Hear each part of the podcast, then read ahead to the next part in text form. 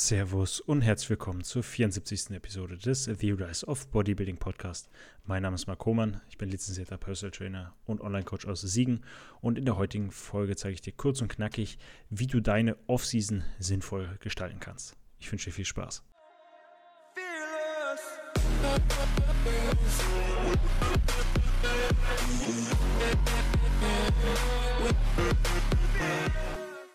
Nochmal herzlich willkommen an alle. Ich hoffe, es geht euch gut. Wir haben heute den 3. Februar, 11.37 Uhr. Ich bin bereits seit 5 Uhr wach, habe gelesen, Cardio gemacht und ja, habe schon Sachen wieder in die neue Wohnung gebracht, da ja morgen mein kompletter Umzug ist und ich den ganzen kleinen Scheiß schon drüben haben wollte. Ja, bin dann oder habe noch gefrühstückt dann in der neuen Wohnung, hatte mir noch was beim Bäcker geholt zum Brötchen und einen Kaffee getrunken und bin dann von da aus zum FitX gelaufen. Zum, ich trainiere einmal FitX, einmal im McFit und von meiner jetzigen Wohnung würde ich zu Fuß bestimmt eine Stunde, Stunde zehn brauchen zu den Fitnessstudios. Und von der neuen Wohnung brauche ich zu beiden exakt 12, 13 Minuten. Also bergunter laufe ich, also hin laufe ich zu beiden so 11 Minuten, 12 Minuten und zurück dann 15 Minuten. Wirklich entspannt. Gestern war ich einmal im McFit oder ne, vorgestern und äh, ist sehr entspannt der Weg, so 1,2 Kilometer und jetzt, das waren auch 1,3 Kilometer. Und ähm, ja, ist wirklich sehr, sehr entspannt, dass ich das Auto stehen lassen kann. Und äh, im Auto würde ich fünf Minuten brauchen zu beiden, also auch sehr entspannt. Aber ja, wenn es jetzt nicht komplett schneit oder sonst was, würde ich im Normalfall immer zu Fuß dahin gehen. Wenn ich über bedenke, so wir haben jetzt 11.38 Uhr und ich habe 9.500 Schritte, da ich im Gym ja auch nach jedem Satz einmal eine Runde laufe, kann ich euch auf jeden Fall auch nur empfehlen, so könnt ihr die Pausezeit sinnvoll nutzen, immer einmal durch euer Fitnessstudio zu gehen, weil die ein oder zwei Minuten, die ihr rumsitzt und an, aufs Handy guckt, die könnt ihr sinnvoll nutzen, stattdessen eure Bewegungs-, eure Aktivitätslevel etwas anzuheben. Denn ja, Schritte werden niemandem schaden. Es gibt ja sogar, oder es ist durch Studien bewiesen, statistisch bewiesen, dass je mehr Schritt du machst, desto gesünder bist du, bis zu einem Punkt von 20.000, korreliert das. Und ähm, genau, war wie gesagt trainieren und bin jetzt wieder in die neue Wohnung, äh, in die alte Wohnung gefahren und nehme jetzt die Podcast-Episode auf. Später um 15 Uhr habe ich dann noch eine Gruppe, wo ich Sportmenschen mit Behinderung mache und danach geht es direkt nach Köln. Dort hole ich dann den Transporter und den Stefan, den kennt ihr auch schon aus dem Podcast von vor ein paar Folgen aus der Episode und ähm, der hilft auch noch beim Umzug und den nehme ich dann aus Köln mit nach Siegen. Genau, das dazu, aber darum soll es sich heute nicht drehen, sondern um das Thema Off-Season, wie man diese sinnvoll gestaltet. Passend dazu kommt auch heute ein Reel, je nachdem ist es schon draußen. Und ähm, genau. Ja, wie gestaltet man denn die Off-Season sinnvoll? Ich muss einmal kurz, Schluck, einmal kurz einen Schluck trinken. Also, wichtig ist, dass du als Naturalathlet auf jeden Fall eine längere Zeit im Aufbau sein solltest. Also nicht, nicht vier Wochen oder zehn Wochen, um dann wieder eine Diät zu starten. Also unser Ziel ist es, so lang wie möglich die Offseason zu gestalten. Grundvoraussetzung dafür ist dementsprechend eine gute Ausgangslage. Dementsprechend muss man eventuell vorher eine Diät machen, je nachdem, wie fett in Anführungsstrichen man ist. Ich habe auch einen Klienten, der ähm, seit Dezember bei mir ist und der ist auch auf Diät jetzt, der ist keineswegs fett. Aber ja, da wollen wir die, den, das Fundament für den Aufbau perfektionieren, in Anführungsstrichen. Eine Körperfettregion, die ähm, optisch gut ausschaut, ähm, wo aber noch keine großen negativen Diäterscheinungen ähm, passieren. Also vielleicht zwischen 10 und 12 Prozent, ungefähr so. Und genau, bei manchen dauert es vielleicht vier Wochen, sechs Wochen, acht Wochen, zehn Wochen. Aber dann hat man auf jeden Fall ein Fundament.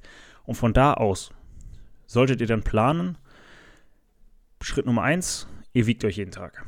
Somit könnt ihr nämlich auf Wochenbasis euren Schnitt, den Wochenschnitt des Gewichts bilden und könnt somit immer Anpassungen machen und wisst halt, okay, habe ich jetzt 100 Gramm, habe ich 400 Gramm oder 800 Gramm die Woche zugenommen. 800 Gramm die Woche wäre jetzt ein Beispiel oder zum Beispiel ein bisschen viel. Generell könnt ihr da immer so ungefähr 1% pro, ich muss gerade selber überlegen, äh, in der Diät ist es 1% pro Woche.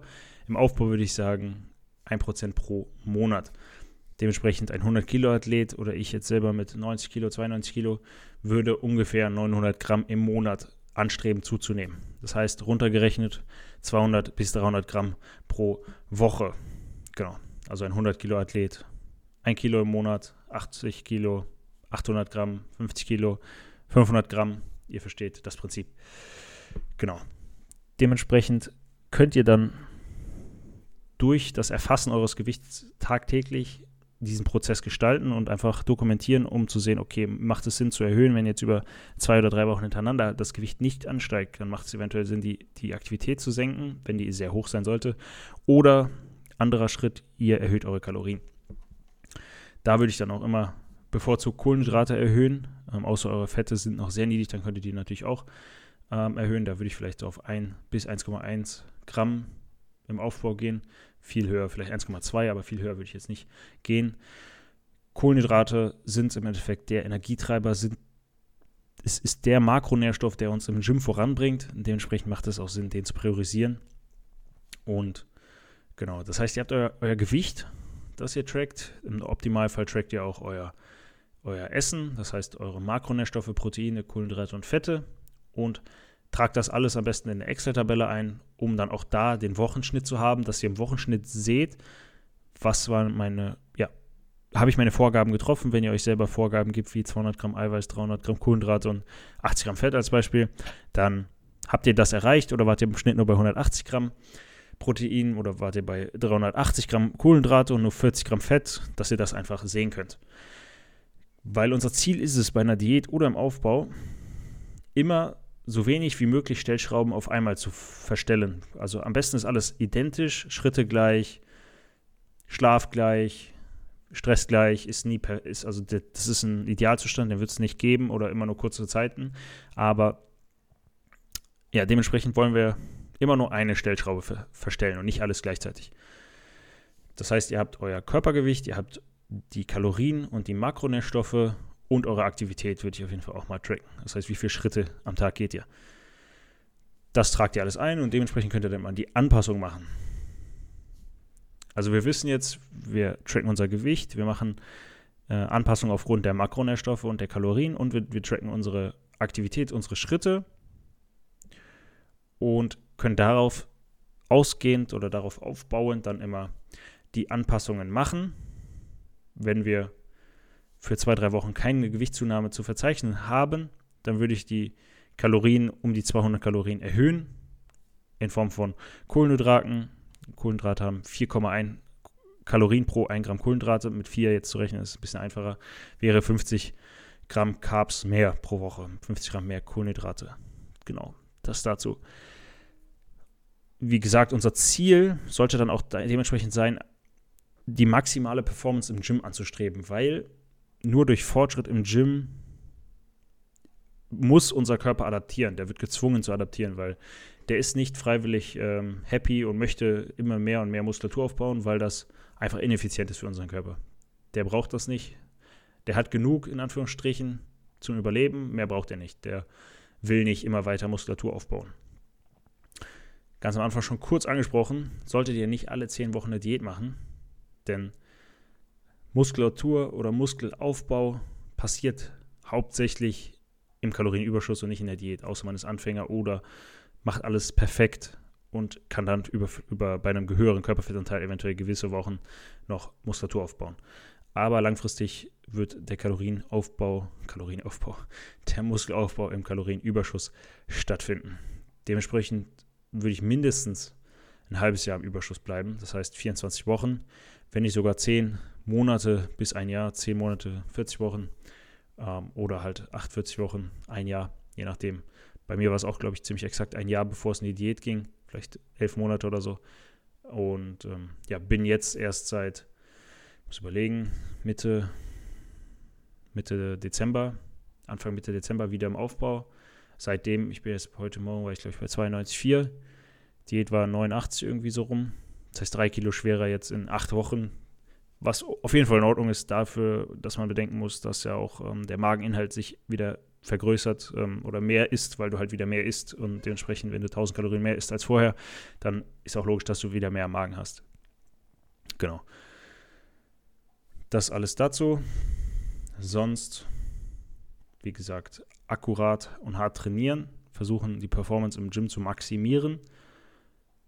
Gewicht tracken, Makros, Kalorien tracken, Aktivität tracken und dann alle paar Wochen Anpassungen machen. Wenn dann eine Woche mal 700 Gramm die Woche zugenommen wurde oder 500 Gramm, dann nicht, äh, ja, nicht äh, schreiend, schreiend, äh, wie sagt man, nicht auf, ängstlich aufschreien, weil man jetzt 500 Gramm die Woche zugenommen hat, sondern einfach ein, zwei Wochen weiter abwarten. Okay, passt, hat sich wieder normalisiert, Gewicht geht wieder runter, wieder eine Erhöhung. Und äh, ja, man muss dann nicht, wenn einmal das Gewicht zu schnell angestiegen ist, die Kalorien direkt wieder senken, weil das ist nicht linear, dieser Prozess. Es wird immer sein, dass wir mal höher sind, dann wieder tiefer. Und es, deswegen ist es halt durch den Schnitt am besten zu kalkulieren. Genau, das war es im Endeffekt auch schon. Sollte eine recht kurze, knackige Folge sein, wo ich euch nochmal alles erkläre bezüglich der Offseason. Und ganz wichtig noch die Formfotos, die würde ich auf jeden Fall auch machen. Jede Woche, alle zwei Wochen, sodass ihr einfach über, über drei, vier Monate sehen könnt, was hat sich getan, über sechs Monate, acht Monate. In diesem Sinne wünsche ich euch auf jeden Fall einen erfolgreichen Tag. Bei mir geht es jetzt, wie gesagt, gleich zu der Gruppe. Vorher noch was essen und wünsche euch auf jeden Fall ein erfolgreiches Wochenende. Lasst euch von niemandem einreden, dass ihr was nicht könnt und wir hören uns in der nächsten Episode. Falls dir die Folge gefallen hat, würde ich mich über eine 5-Sterne-Bewertung auf Spotify oder auf Apple Podcasts freuen. Wenn du mehr von mir sehen möchtest, schau gerne auf meine Website www.homanbodybuilding.de vorbei und gerne kannst du auch den Podcast in deinem Instagram-Feed teilen. Du findest mich auf Instagram unter Mark Homer.